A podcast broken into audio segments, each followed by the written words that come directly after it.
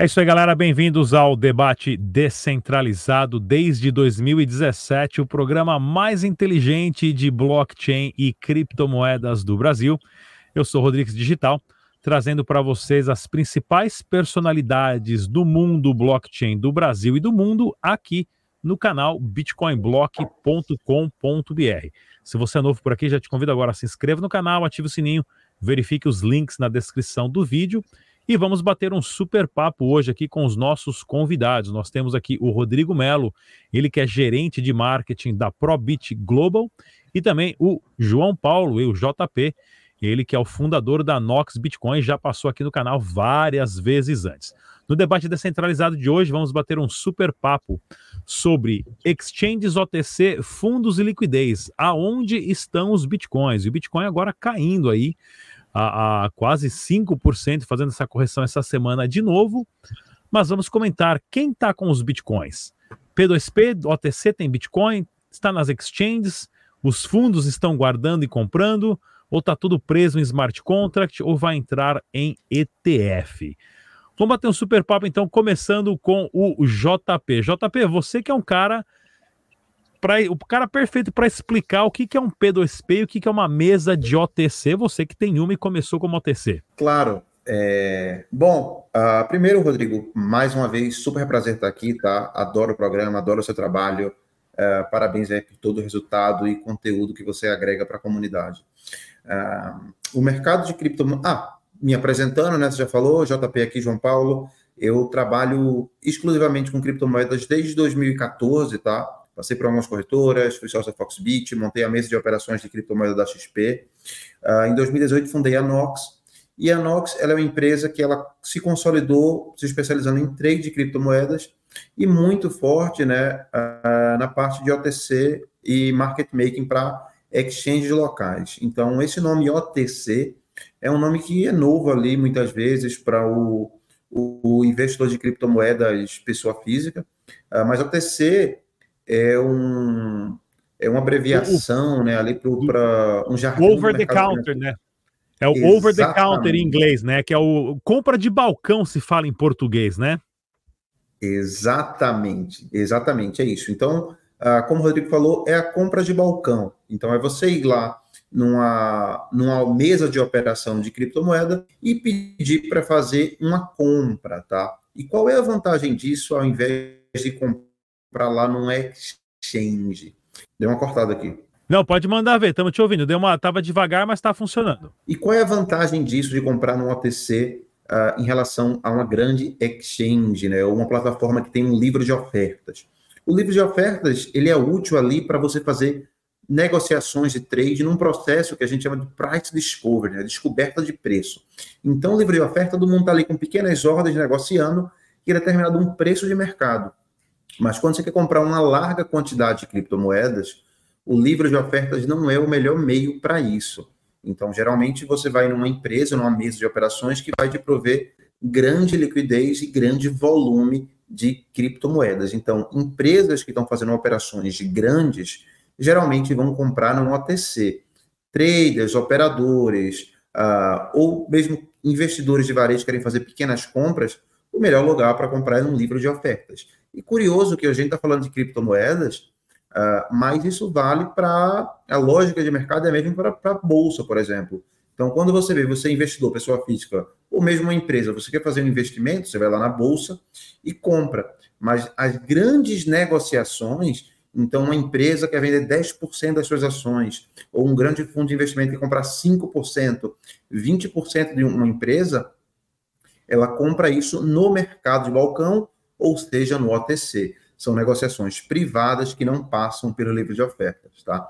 Então, são mercados ah, sobre o mesmo ativo, sobre criptomoedas, mas são mercados, né, são modos de negociação e operação diferentes. Hoje eu posso assegurar que a maior parte do volume de criptomoedas negociado no Brasil, tá, dados da própria Receita Federal, ela passa ali pelo OTC. Muito legal, muito legal. É interessante. E aí, só para concluir, qual é a diferença entre OTC e P2P? Tecnicamente nenhuma, tá? De um modo geral, o P2P ele vai atender a pessoa física, pequenas operações de volume, né? O, o OTC não deixa de ser um P2P, né? P2P significa ponto a ponto, é qualquer operação diretamente entre duas pessoas.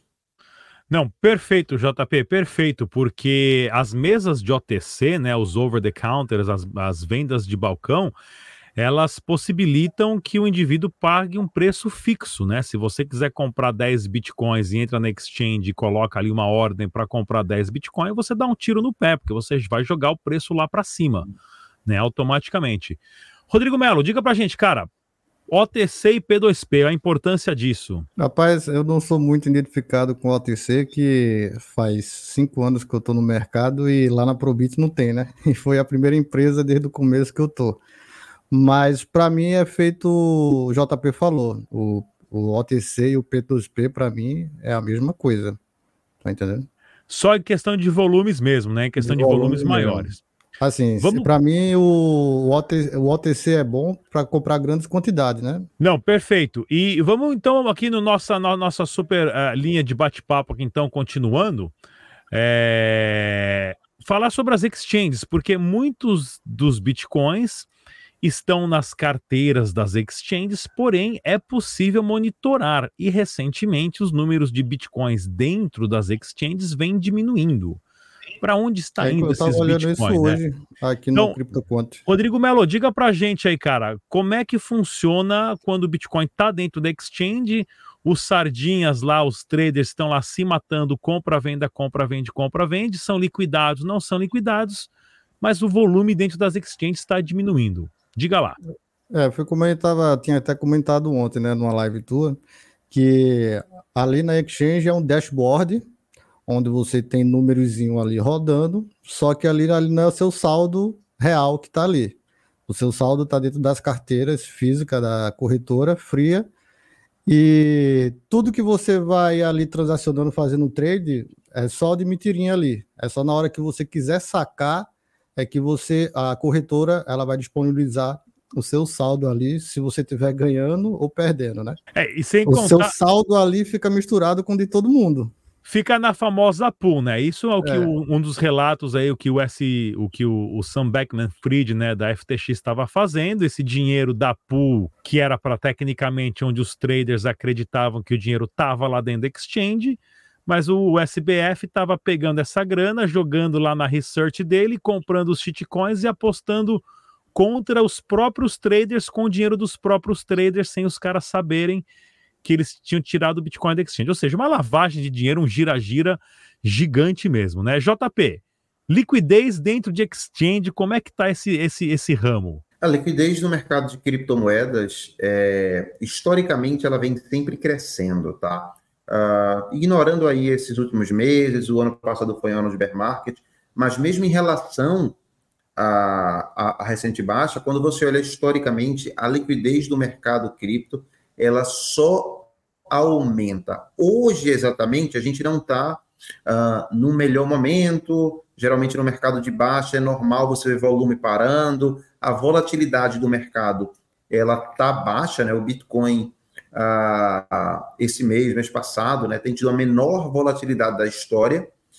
Então, é normal que os volumes em, em exchanges fiquem menores. Né? Não tem, olha, o trader ele gosta de volatilidade para ter movimentação. Então, quando o preço cai ou o preço sobe, os volumes explodem. Como atualmente a volatilidade está muito baixa, sim, as exchanges estão parando por um período ali de volumes menores. Mas, dito isso, se você olhar num, num, num quadro maior, é, ignorando aí essa volatilidade baixa, que eu acredito que é temporário, o mercado cripto ele só tem crescido e isso significa muito mais liquidez em exchanges, uh, muito mais volume. É, ainda assim, o, o, investidor institucional, as grandes empresas, inclusive é, algumas corretoras novas, né, elas têm se posicionado cada vez mais nesse modelo de OTC. Né? O próprio quando você pega ah, esses novos bancos que começaram a oferecer criptomoedas no Brasil, como o próprio Nubank, próprio PicPay, Mercado Pago, eles oferecem compra e venda de criptomoeda a um preço fixo. Né? Então, nota que essas corretoras, essas exchanges, se a gente pode chamar assim, elas não têm um livro de oferta, né? não são plataformas de negociação. Né? então não tem gráfico, não tem uh, instrumentos que os traders uh, preferem. Então é um instrumento é mais simples para um outro público. Uh, e isso também só faz contribuir para o aumento da liquidez, porque quando um, alguém compra uma plataforma como essa, a corretora vai lá, né, o Nubank, a empresa vai lá no livro de ofertas e casa, né, roteia a ordem e bate no livro. Então, sim, o mercado de criptomoedas, ainda que nesses meses ele tenha uma volatilidade baixa, o que afeta diretamente o volume, tem sempre crescido historicamente em liquidez. Não, é bem interessante isso mesmo, porque as exchanges, né, é... você pode monitorar as carteiras das exchanges, tem vários sites que fazem isso para saber, né? Tanto é que no final do ano passado, organicamente, nós tivemos nós tivemos aí o, todos os CEOs das exchanges dançando o samba da transparência para ver quem provava que tinha fundos lá dentro mesmo, porque começou nessa grande guerra, né? E quem não dançou o samba da transparência, sua exchange não ganhou carimbo dizendo que você realmente tinha o dinheiro que falou que tinha.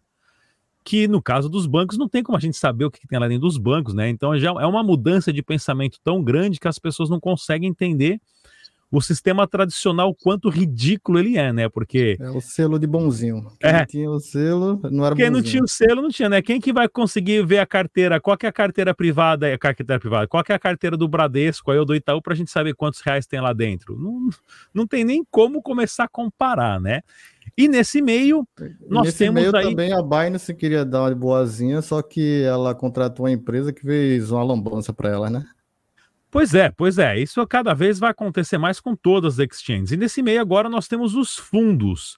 São fundos de investimento, ou uma galera que se reúne, ou uma empresa, ou alguém que vai gerenciar o fundo de uma família e começa a gerenciar de outra, que também estão comprando Bitcoin. E as empresas que a, a, acabam virando institucional que compram das exchanges. Como é que está esse mercado hoje?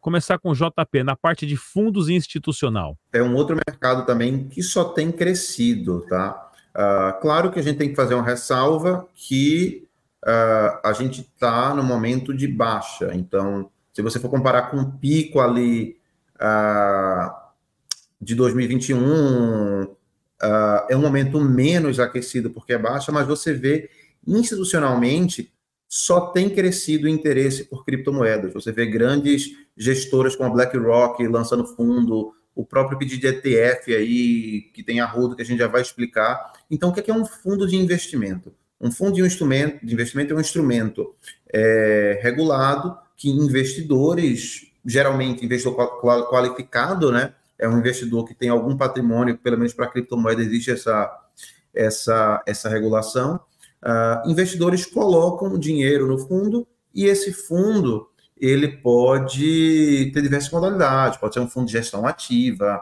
onde o, o gestor do fundo toma risco, ah, acha que vai subir, compra, vende, se protege. Pode ser um fundo que tem diversas estratégias é, diferentes, uh, mas o que é, que é interessante do fundo? É que você tem um mercado, você tem uma indústria regulada, uma indústria grande, com canais de distribuição que trabalha ativamente para trazer novos investidores de criptomoedas, inclusive fundos, fundos de previdência, uh, empresas. Tá? Então, muitas vezes, uh, o investidor ele não quer comprar, ele não quer tomar decisão, ele quer confiar a decisão de gestão do patrimônio para alguém. E o fundo consegue fazer isso muito bem. O mercado de fundos de investimento no Brasil grande, tá? No mundo muito maior, e isso faz com que traga mais liquidez para criptomoedas. E o que é, que é legal? Que no fundo tá tudo no fundo, né? Ou, com a, a perdão aí da redundância, no fundo tá tudo conectado, tá?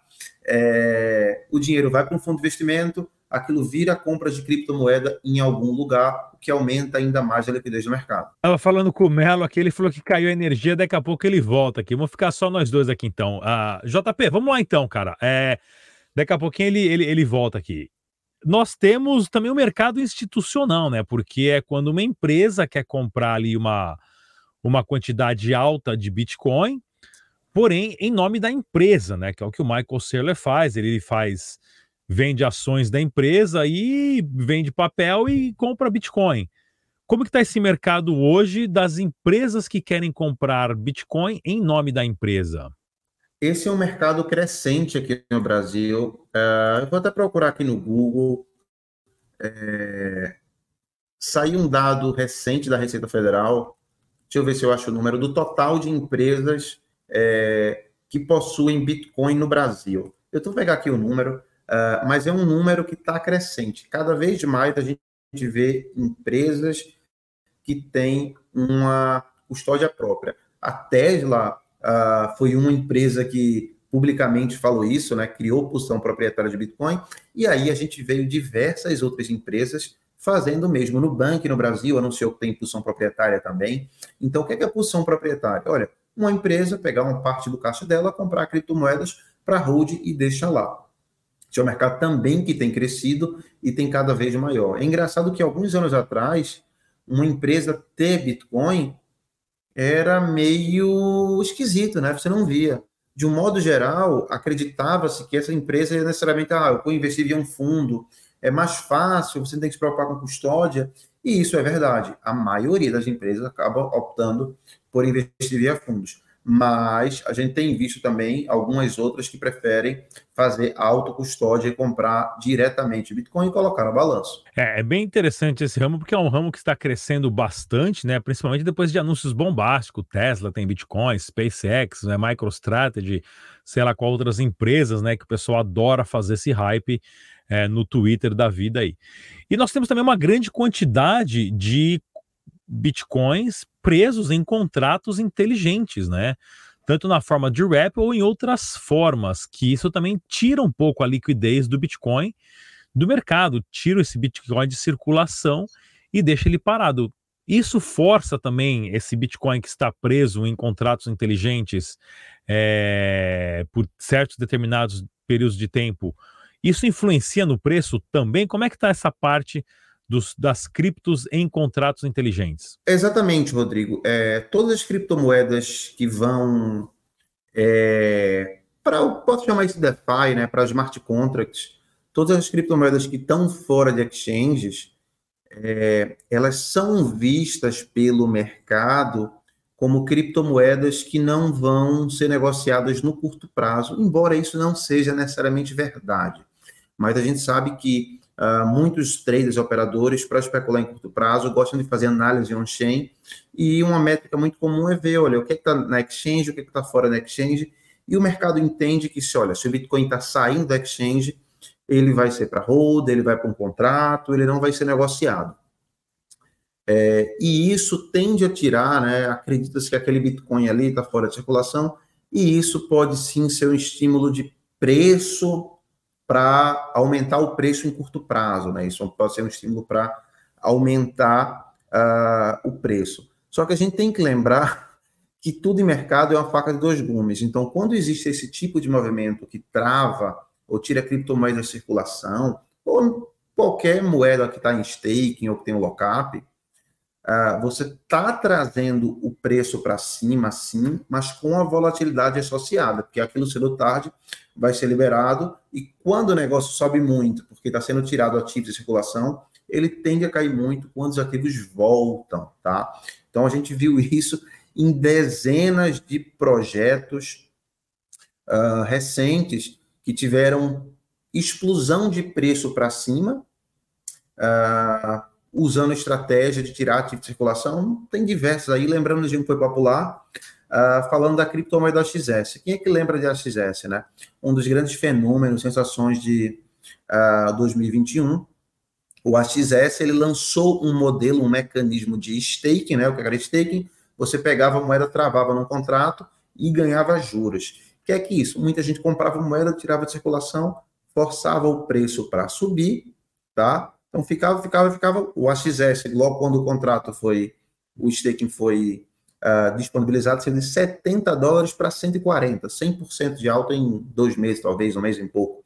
Só que, naturalmente, essa alta aí, forçada por tirar a criptomoeda da circulação, ela vem seguida de uma queda necessariamente, tá?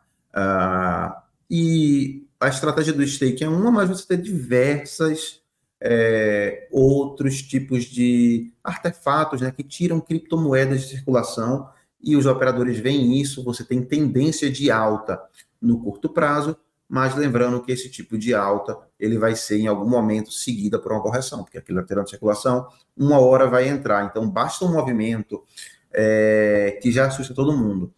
Com muita frequência sai notícia aí que ah, o Bitcoin caiu porque uma carteira muito grande de Bitcoin que não era mexida desde 2012 é, se movimentou e os Bitcoins foram para exchange, tá? Então esse tipo de notícia acontece muito no mercado e assusta. Olha, o mercado subiu porque uma carteira de 2012 com uma quantidade de criptomoedas expressiva estava fora. Isso faz com que uh, o estoque de Bitcoin disponível para negociação diminua, força o preço a subir, mas aquilo, qualquer movimentozinho, já assusta todo mundo e todo mundo, todo mundo não, né? Mas muitos traders querem vender se antecipando a movimentação. E, enfim, só alertando que sim, moedas fora de circulação tendem a fazer com que o preço de curto prazo suba, mas isso não vem de graça. E o que é importante para os operadores é estarem olhando aí esse tipo de movimento, tá? Muito legal, né? E agora a grande expectativa é o famoso ETF, né? Porque nós temos aí o, as grandes conversas e para quem ah, já acompanha aqui o canal Bitcoin Block, a gente sempre comenta, né? Mas para quem está chegando agora, a forma mais prática para você entender o que é um ETF é quando o banco possibilita que o seu Zé e a Dona Maria, que não sabe nada de Bitcoin, chega lá e compra Bitcoin. Mas o banco vai fazer tudo, porque o seu Zé e a Dona Maria, né, a pessoa comum né, que vai comprar Bitcoin, essa pessoa não vai baixar uma carteira, fazer o backup das 12 palavras, abrir uma conta no Exchange, fazer KYC, fazer um Pix, um TED, um DOC, colocar uma ordem de compra e venda de Bitcoin no Exchange, tirar da Exchange e colocar na Ledger. Quem que faz isso, JP? Só a gente que é nerd. Só os nerds, viu? Só a gente que está aqui há 10 anos nesse mercado. É o seu Zé e Dona Maria não vão fazer isso. Então, eles precisam ter um ETF para ele chegar lá no banco e falar: Ó, ô, ô, gerentão do banco, eu quero comprar 50 mil de Bitcoin. O banco vai lá e faz tudo isso, mas cobra uma taxinha e tem um contrato com você. O quanto importante vai ser essa abertura de um ETF? No Brasil, a gente já tem o da QR Capital, da Hashdex, né? O Carvalho, inclusive, o Fernando Carvalho já participou aqui várias vezes dos debates descentralizados. Tem de ETF, tem ETF de Bitcoin, de Ethereum e de DeFi. Nos Estados Unidos ainda não tem o de spot em Wall Street. O quanto isso é importante, porque quando isso abrir, os milhões, bilhões e trilhões de Wall Street vão entrar no Bitcoin?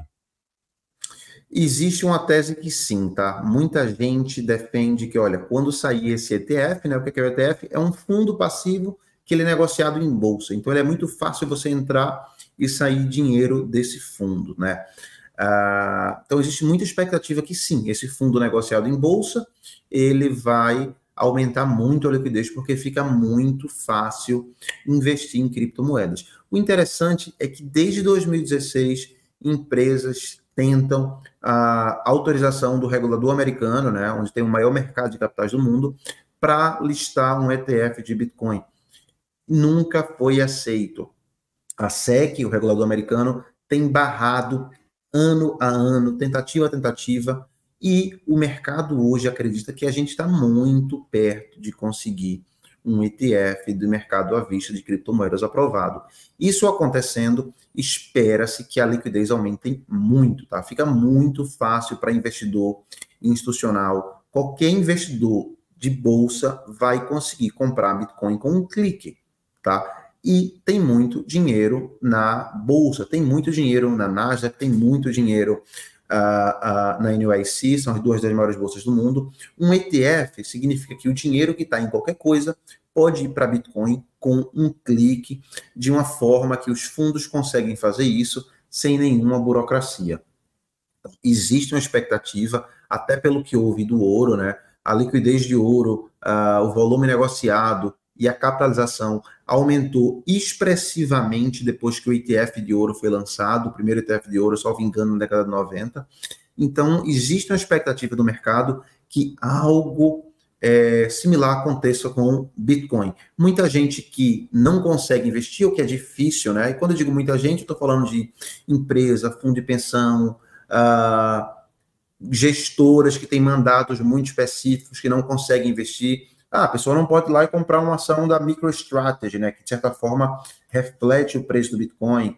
Você não pode investir no Grayscale, que oferece é, uma forma de exposição ao Bitcoin. Não pode investir por quê? Ah, porque muitos dos regulamentos de gestoras, de fundo de pensão, de grandes empresas não permitem que invista-se nesse tipo de instrumento, mas permite que invista em ETF, tá?